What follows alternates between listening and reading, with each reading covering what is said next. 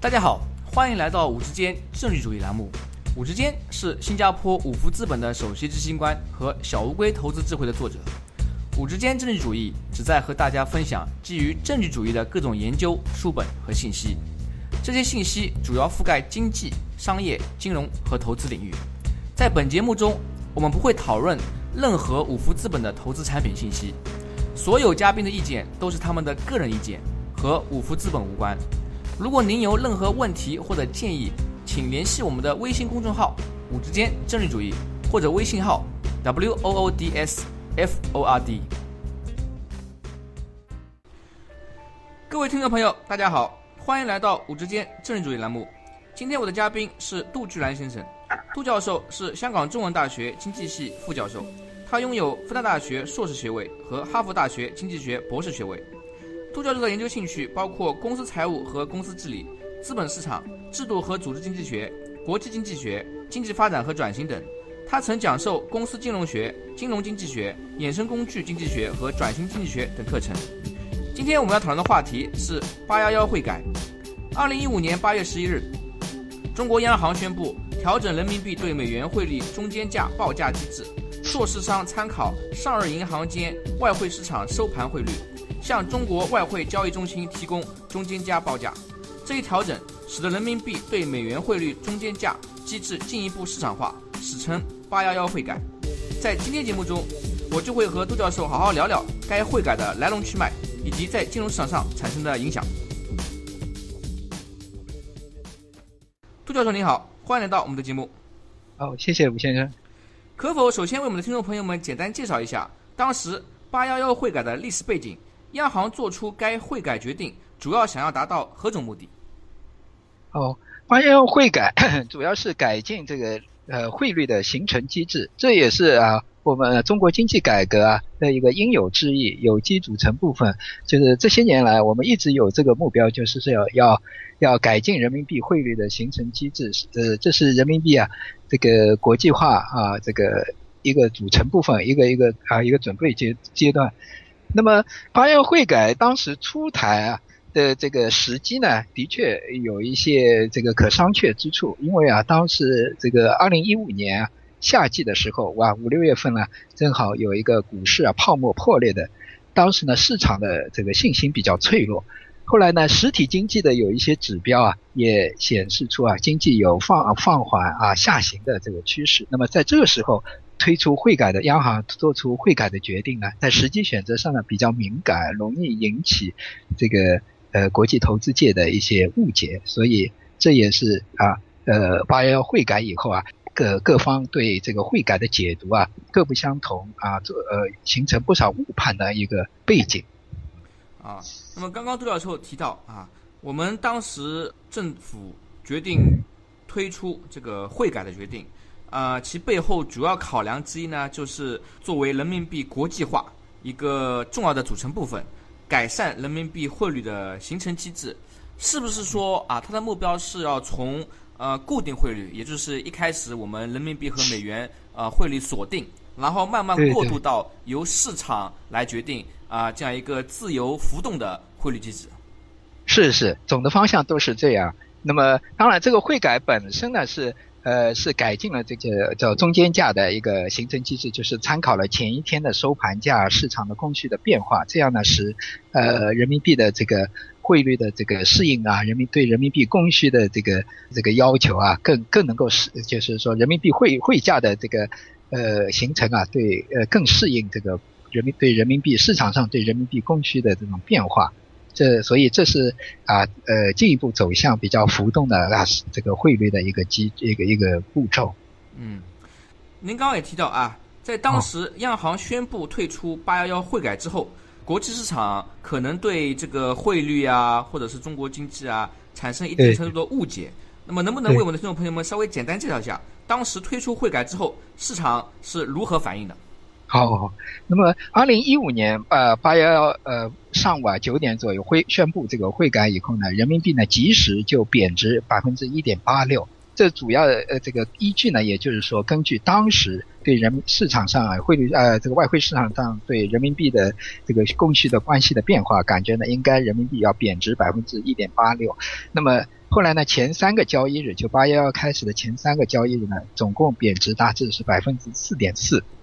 那么这个呢，就是呃，国际投资界呢对它的这个解读大致可以分为呃，就是说从学理上讲呢，可以分为三种解读。第一个呢，就是从就是从一个最呃，完全是按照啊，相信我们的这个央行的解读啊解释，就是说这是走向人民币汇率市场化的一个有机组成部分，一个一个重大举措。那么这样的话呢，这是说明啊，市场经济机制啊在进一步。改善行程当中，那么这应该是对中国经济应该充满信心，充满信心。在这时候呢，不应该出现什么恐恐慌。那么第二类解读呢，就是认为啊，这可能是呃中国政府啊看到啊这个经济有下行的趋势以后呢。感觉呢，呃和，问题也比较严重，需要通过货币贬值、汇率贬值的方法呢，来推动本国的我国的出口啊，使得这个呃出口这样的改善整个 GDP 啊宏观经济的运行面。从这个角度解读，如果对中国经济的长期的前景没有悲观情绪，没有啊过度负面解读的话，应该也是一种正面的啊解读。那么第三种就是比较多的一种解读呢，就是说 啊。这个人民币贬值显示啊，中国政府啊感到经济情况非常呃不好不妙啊，经济发展情况非常不妙，那么需要这个而且前景呢暗淡，需要通过呃来汇率贬值来推动出口，竞争性的汇率贬值来通过呃来推推动出口来弥补 GDP 下行啊，来这个呃抵消 GDP 下行的部分的这个风险。投资者从这一行为看认为啊，这是反映了这个中国经济基本面不好的。一种啊征的指征征兆，所以呢，他们就可能会做出比较恐慌性的抛售啊等等这个举措。嗯，那么刚刚朱教授提到了，在八幺幺汇改之后三天之内，人民币汇率呢贬了百分之四点四左右。对对。这样呢，在市场上啊，不管是投资者也好，外国的各种机构也好啊，他们可能啊会以三种不同方式来解读这个信号。啊，那么取决于他们对中国经济到底是乐观还是悲观，嗯，同时呢，也是对他们反映了他们对中国经济这个风险的一个评估。呃，在您的论文中啊，就是 China's eight one one exchange rate reform: a crisis of misinterpretation and reverse spillover 中，提到了一个这个非常有趣的概念，叫做 reverse spillover，翻译过来就是逆向溢出。能不能为我们听众朋友们简单介绍一下这个概念？啊，这个逆向溢出跟您刚刚提到这个三种不同解读，它们之间有哪一个是更加准确的反映出您这个逆向溢出这个概念？好好，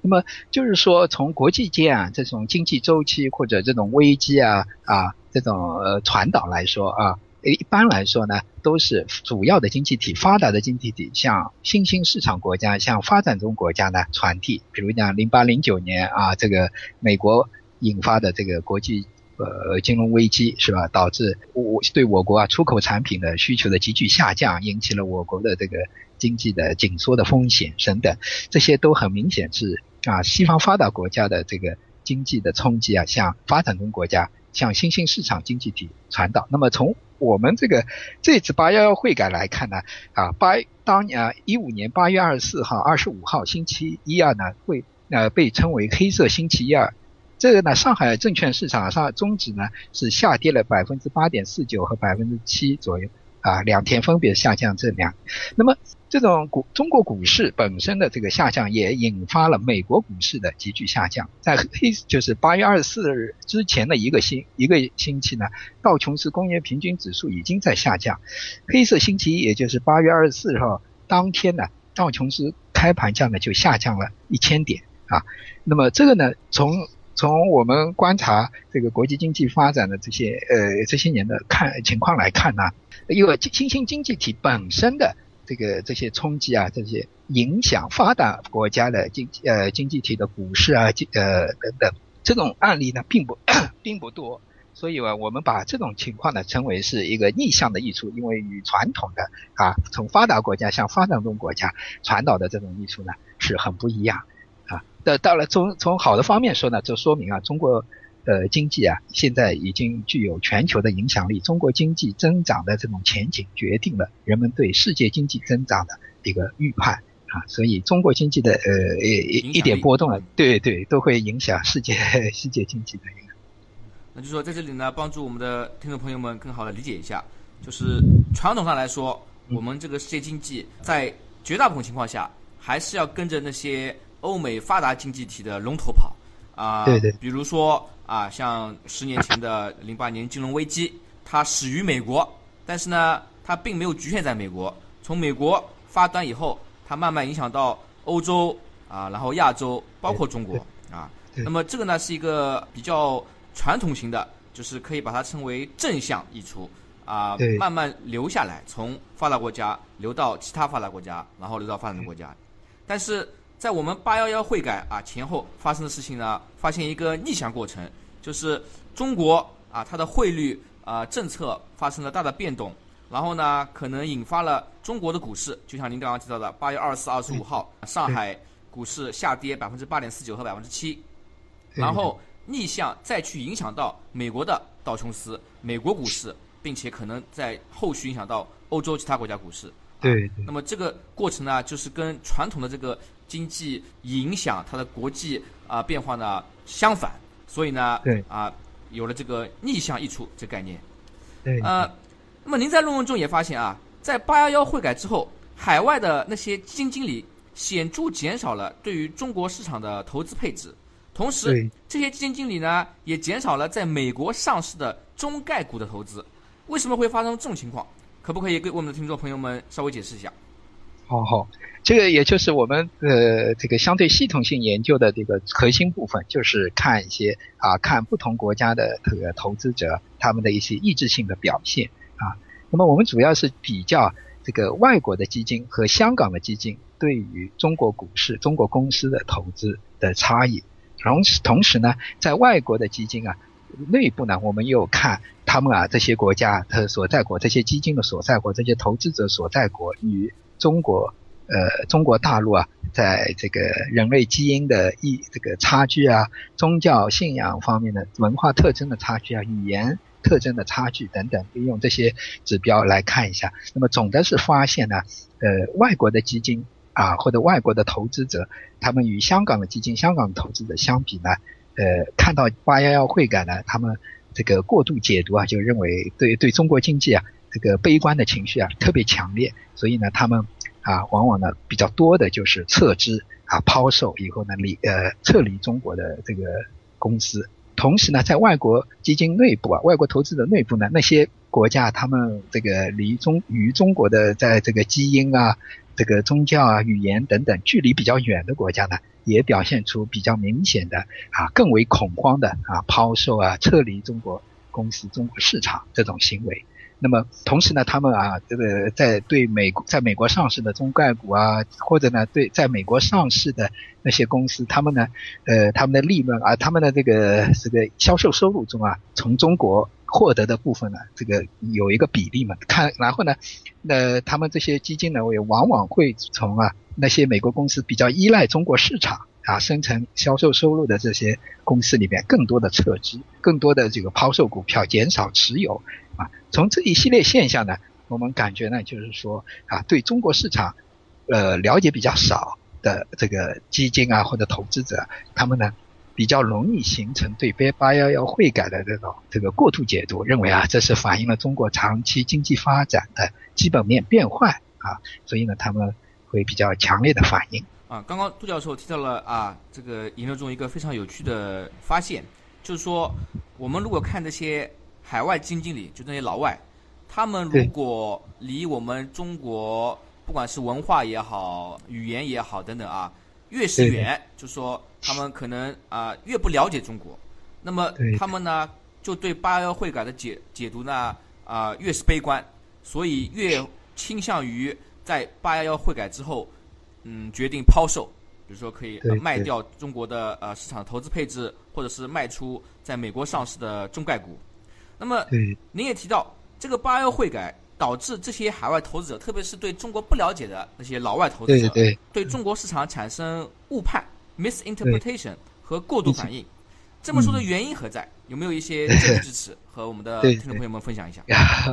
好，你这个问题很很好。那么，呃，对这个说八幺幺的这些国际投资者对八幺幺汇改的一些反应啊，呃，属于误误判 （misinterpretation） 的话呢，这是当时啊，就是当当年八九月份啊，这个中国的不少经济学家呢已经有这种看法啊，有这呃，后来呢，有些国际的这个经济学家团体呢也认为是这样。那么我们的文章里边，我们的这个研究呢，能能够为这个这种判断提供一些佐证的，主要是啊呃依赖于两个方面。第一个呢，就是啊我们呃把外国投资者和香港投资者、香港基金投资基金做比较，因为香港的投资者和他投资基金啊，他们是港币和人民币是吧，也是不同的，他们也会受到这个人民币贬值的影响，他们也会受到中国经济面拖累的影响。那么，呃香港投资者表现就相当的温和。啊，撤资的比较少，是吧？但是外国投资的撤资比较多。那么我们看，从这个香港投资人，因为香港的话，这个在文化上啊、基因上啊，什么都都与大陆基本一样，是吧？差异相当小。那么从这种比较呢，我们大致可以推，就是认为啊，这个误判可能是一个重要原因。那当然，就是外国投资者内部也有分化，是吧？有些呃对中国不了解的。国家和地区的投资者就反应就比较强烈，这是我们做的一些这个能够提供的一些佐证。那么第二个呢，主要就是从这个事后的一些经济状况来看呢，我们国家的这个实体经济的增长是吧，金融的稳定性来说呢，也没有出现啊当当时他们恐慌的这个呃这个他们担担忧的这种啊。近乎崩溃的这种局面也根本没有出现。当然了，呃，这个这一块的证据呢，可能有点弱，因为 我们国家的政府啊，又又出台了一系列政策来这个呃纠偏是吧？来来消弭啊这个投资者某些激烈过激的反应。那么这个呢有一个互动过程，所以我们这个文章呢大致是从这两个方面来 来支持这一假说。嗯，那么您刚刚提到啊，由于我们这个八幺会改。然后呢，有一些对中国不太了解的海外投资者、老外投资者产生了误判和过度反应，啊，那么可能他们事后来看呢，也许也会拍自己大腿，哎呀，我卖早了，或者卖的时机不对，对吧？因为中国经济并没有发生他们所担忧的那种崩溃啊、下行的风险，啊，事实上他当时如果没有卖，反而买进，可能投资回报更好。同时呢，您在论文中也提到啊，在八幺会改之后。央行于二零一五年十二月十一日推出了幺二幺幺汇改，宣布人民币汇率不再紧盯美元，而是转向一篮子国际货币。对比这两次汇改，就是八幺幺和幺二幺幺，两者的不同之处主要在哪里？国际市场反应有何不同？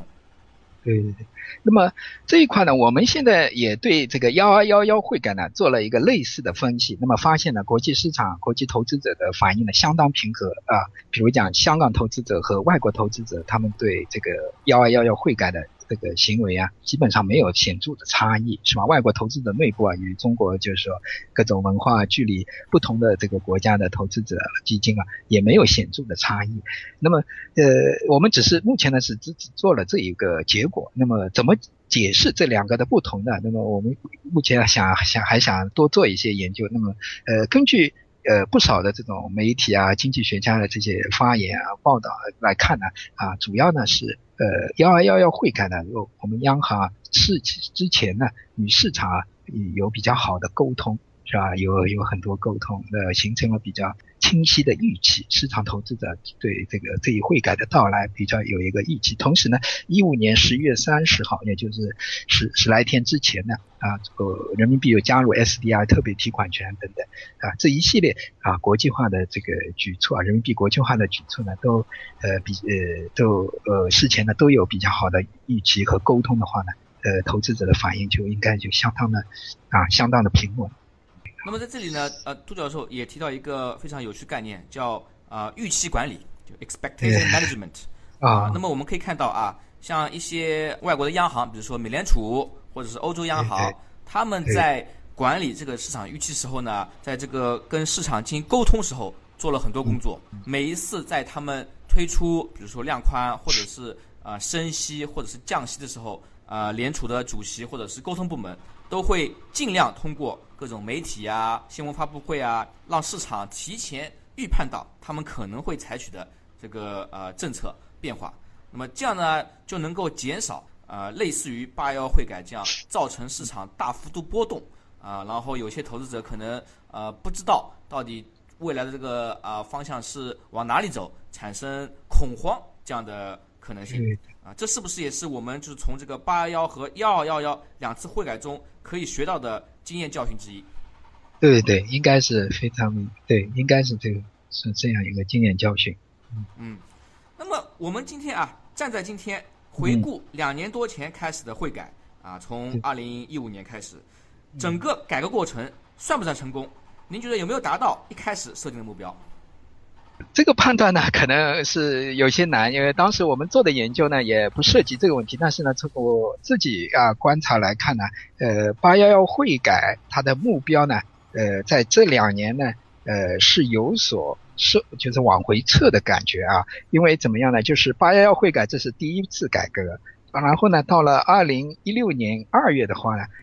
央行呢又发布了人民币汇率指数扩大，扩大了参考一揽子一揽子货币的力度，使得呢人民币啊是对一揽子货币保持稳定。也就是说，这个中间价的形成机制呢，变成是上一天的收盘的汇率，前一交易日啊呃收盘的汇率加上一揽子货币汇率的变化。这两个因素呢，是做市商都需要考虑的，就形成就是当天的这个中间价的这个时候都要考虑。那么第三次改革呢，就是一七年二月，今年二月呢，呃，就缩减了一揽子货币汇率的计算时段啊，从原来的二十四小时二十四小时啊，改为十五个小时，也就是从下午四点半到早上七点半。这个还是一个技术上的一个调整，第就是缩减了这个一揽子货币汇率这个计算的时段，从二十四小时二十四小时减为十五小时呢。这样的话呢，把一些可能的波动因素呢缩减一些。第四步改革呢，就就是今年的五月推出了引入逆周期因子的这个改革。这个改革呢，可能争议比较大，也就是说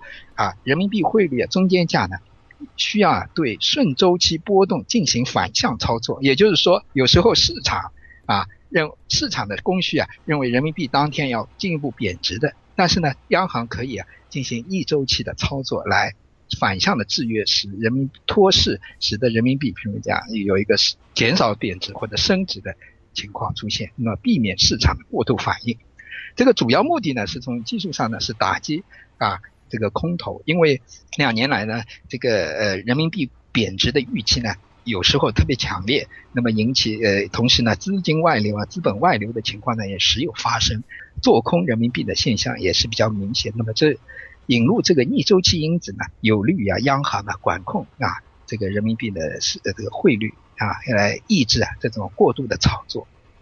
从这个角度呢是好的，但是呢，就是如果我们单纯的啊，主要是从这个。呃，人民币啊，汇率形成机制本身市场化啊，本身适应市场供需这个角度看的话呢，这个呃，这个特别是啊，最近的这个逆周期因子的引入呢，似乎啊是有一个有一些啊走回头路回头路的一个一个感觉啊，但是呃，应该说呢，总的整个目标呢，还是要稳定人民币啊，人民币的汇率。所以这里啊，杜教授呢也提到了，在过去两年中啊，我们可以看到呃，央行在对这个人民币汇率，它的政策，它的推出的新的改变，也有非常非常多的考量啊，几乎是每隔几个月啊，比如说从二零一五年的八月到十二月，然后到二零一六年的二月，后来又到今年二零一七年的二月跟五月啊，推出不同的一些技术改革也好，或者增加一些逆周期因子也好啊。是。那么我们可以看到啊，似乎央行呢，它也面临一个呃两难困境，一方面它要推动人民币。国际化，对吧？那么希望呢，更多的人民币汇率基于市场的供需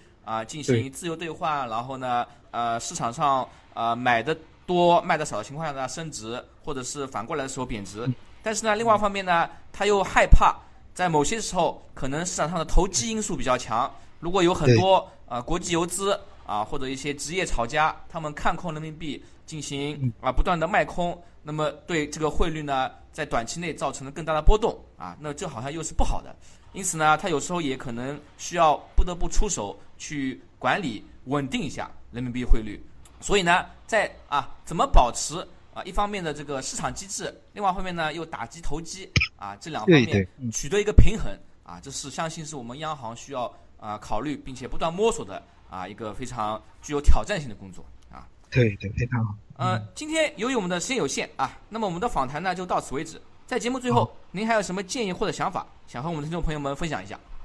哦，我简单的说两句，就是说，呃，这八幺幺会改呢，呃，从意向溢出的发生来看呢，啊，说明啊，中国经济的这个全球影响力啊，呃，日益增大。那么，它呃，IMF 啊，这个国际货币基金国国际货币基金组织啊，前呃去年有一个报告，就是说指出啊，这个中国经济跟巴西的经济啊，它的影响力是完全不同的啊。巴前几年巴西经济呢，有有比较。严重的一些波动，那么它的这个影响力主要也就局限在拉美地区，但是中国经济的这个稍稍的一些波动或者预对于这种经济放缓的预期呢，则具有全球影响力。这也说明啊，呃，在这个我们国家日益开放。国际在世界经济中的地位比重啊越来越增大增强的时候啊，这个我们的这个责任啊经济政策的透明性责任也越来越大，所以要加强呃经济政策的透透明性，加强与国际市场的沟通，这样呢也就能够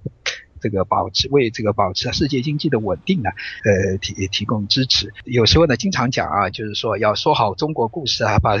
那么在经济领域其实啊。呃，也有这个问题，就是要把我们的政策取向、政策预期啊，这种啊政策取向这种目标比较清晰的与国际市场沟通啊。那么另外一个，我感觉可以思考的就是，这些年来我们对人民币的改革啊，人民币的国际化呢，也就寄予了比较大的希望。但总总的来说呢，这个人民币地位啊的提高是吧？这个应该是一个比较自然的过程，应该呢是随着这个实体经济的。逐步的发展啊，整个金融体系的发展成熟呢，而而自然的这个提高地位啊和功能啊作用啊和国际的认可性啊的自然的提高，而不是一个一蹴而就的过程啊，不应该希望通过人民币的这个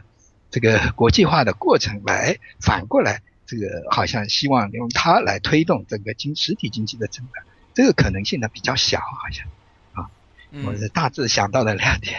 对，就是杜教授刚刚提到第二点，也让我非常有感触，就是啊，我们很多时候大家好像对这个人民币国际化啊热情非常高，对吧？对。对,对呃，然后觉得哎，什么时候可以啊人民币取代美元成为世界通用货币？呃，但是呢，就像杜教授讲的，这个事情呢是一个水到渠成的过程，你不能拔苗助长啊，急不得，需要你背后有强大的实体经济这个实力支撑，那么才会慢慢啊自然而然的让人民币在国际上它的影响力。啊，慢慢变得更大。对。谢谢收听五之间政治主义频道。如果您有任何问题或者建议，请联系我们的微信公众号“五之间政治主义”，或者我们的微信号 “w o o d s f o r d”。祝您有美好的一天。